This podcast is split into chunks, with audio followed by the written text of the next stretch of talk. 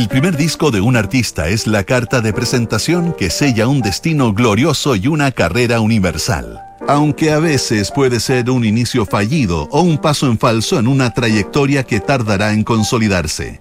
Entramos a Sintonía Crónica Debut, un recorrido de música e historia a través de esos álbumes que iniciaron los catálogos y las aventuras de los grandes exponentes de la música popular. Con Bárbara Espejo y Francisco Aravena. Auspicio de Servicios Funerarios María Ayuda y Everyday Better, Everyday Siguen. Duna. Sonidos de tu mundo. En el programa de hoy revisaremos el debut de Vampire Weekend. Estás en sintonía crónica debut en Duna. En las antípodas de grupos como The Strokes, que ofrecían un regreso al rock más primario, Vampire Weekend entregó una mezcla de pop barroco con influencias de la música africana, que fueron alabados por el propio Paul Simon. De paso, la banda neoyorquina fue uno de los primeros actos del nuevo milenio en lograr la fama a través de la influencia de los blogs y las redes sociales, una tendencia que se impondría con el correr de los años. El debut homónimo de Vampire Weekend en nuestra crónica de hoy.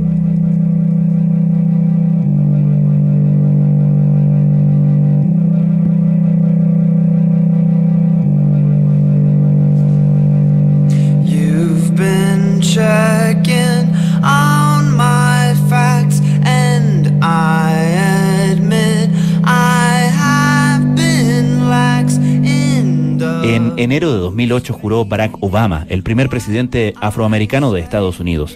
No le tocaría nada de fácil, ya que ese año se produjo la mayor crisis económica de las últimas décadas, una debacle de deudas hipotecarias que llevarían a la quiebra a la banca norteamericana. En 2008, tras 49 años en el poder, el líder cubano Fidel Castro renunció a su cargo. Su hermano Raúl asumió mientras daba las primeras señales de apertura económica en la isla.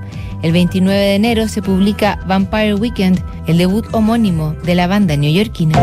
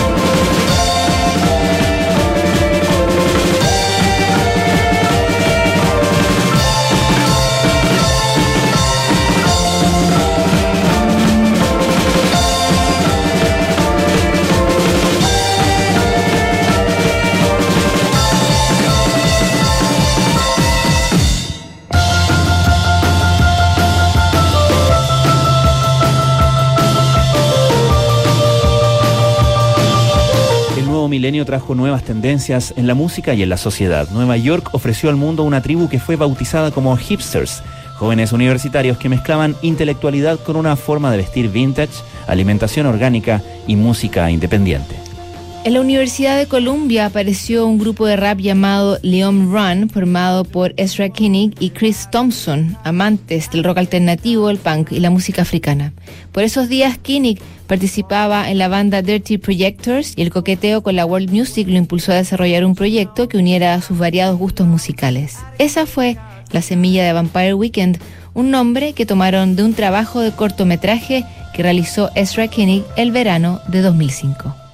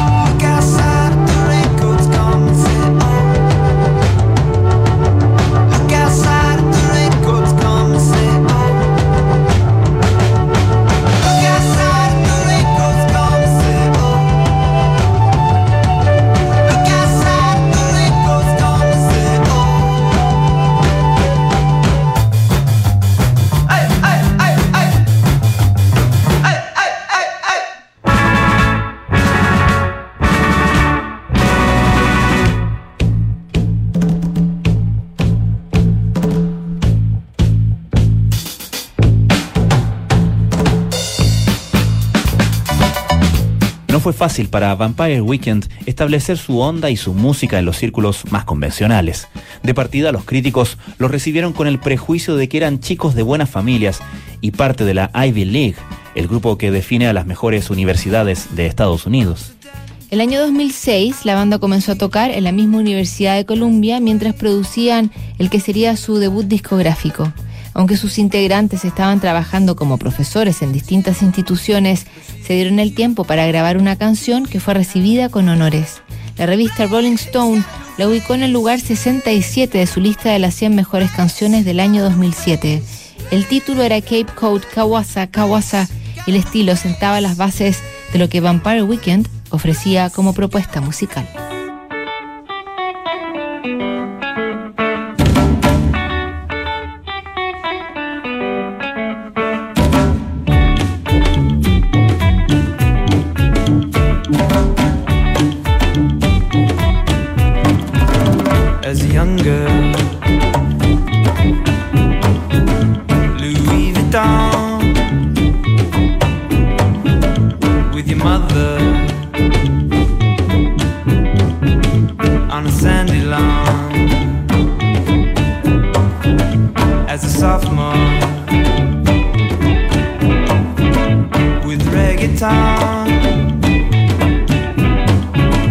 and Linda.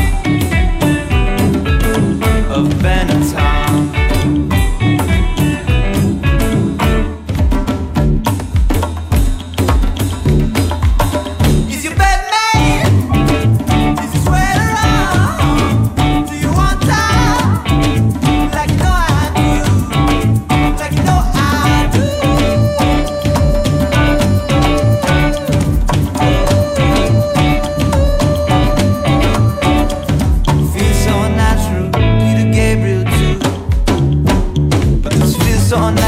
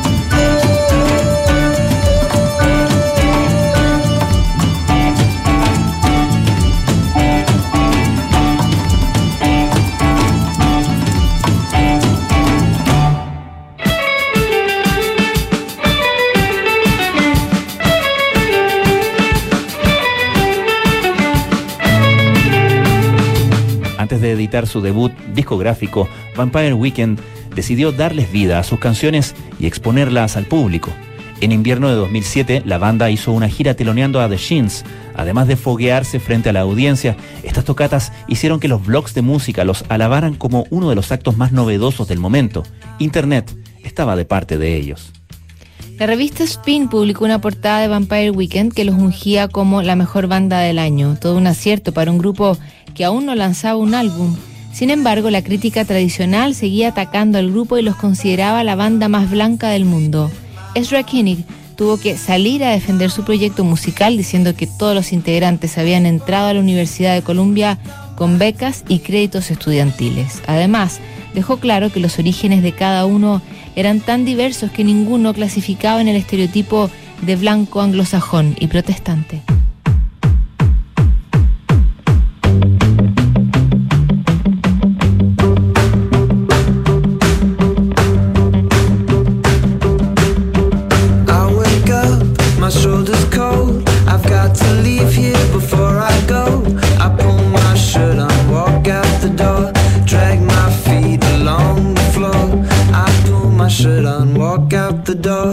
Drag my feet along the floor.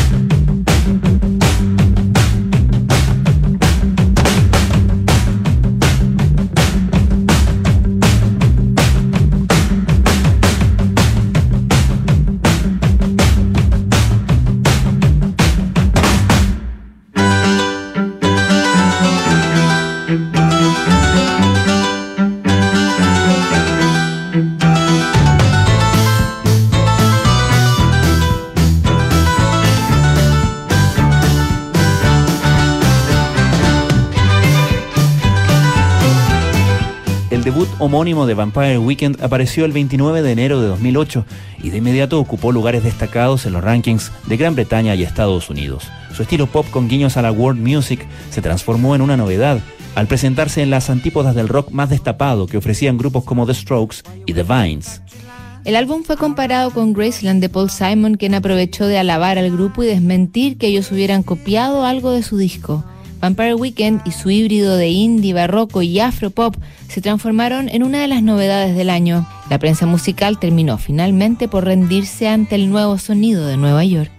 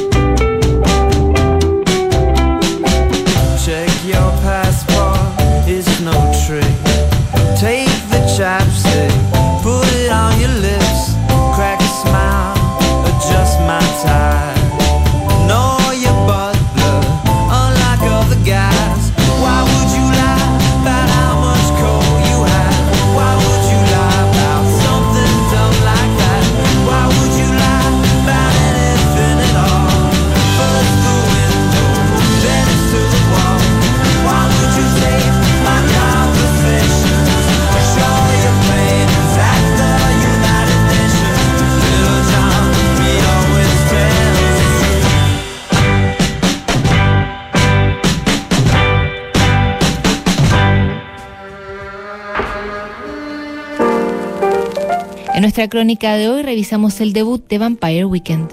En el próximo programa, el debut de Erika Badu. Para todos los que se inspiran con un estilo diferente existe Sigen, Everyday Better, Everyday Sigen. ¿Sabías que puedes comprar de forma anticipada los servicios funerarios de María Ayuda? Entrégale a tu familia la tranquilidad que necesitan y estarás apoyando a cientos de niños de la Fundación María Ayuda. Convierte el dolor en un acto de amor.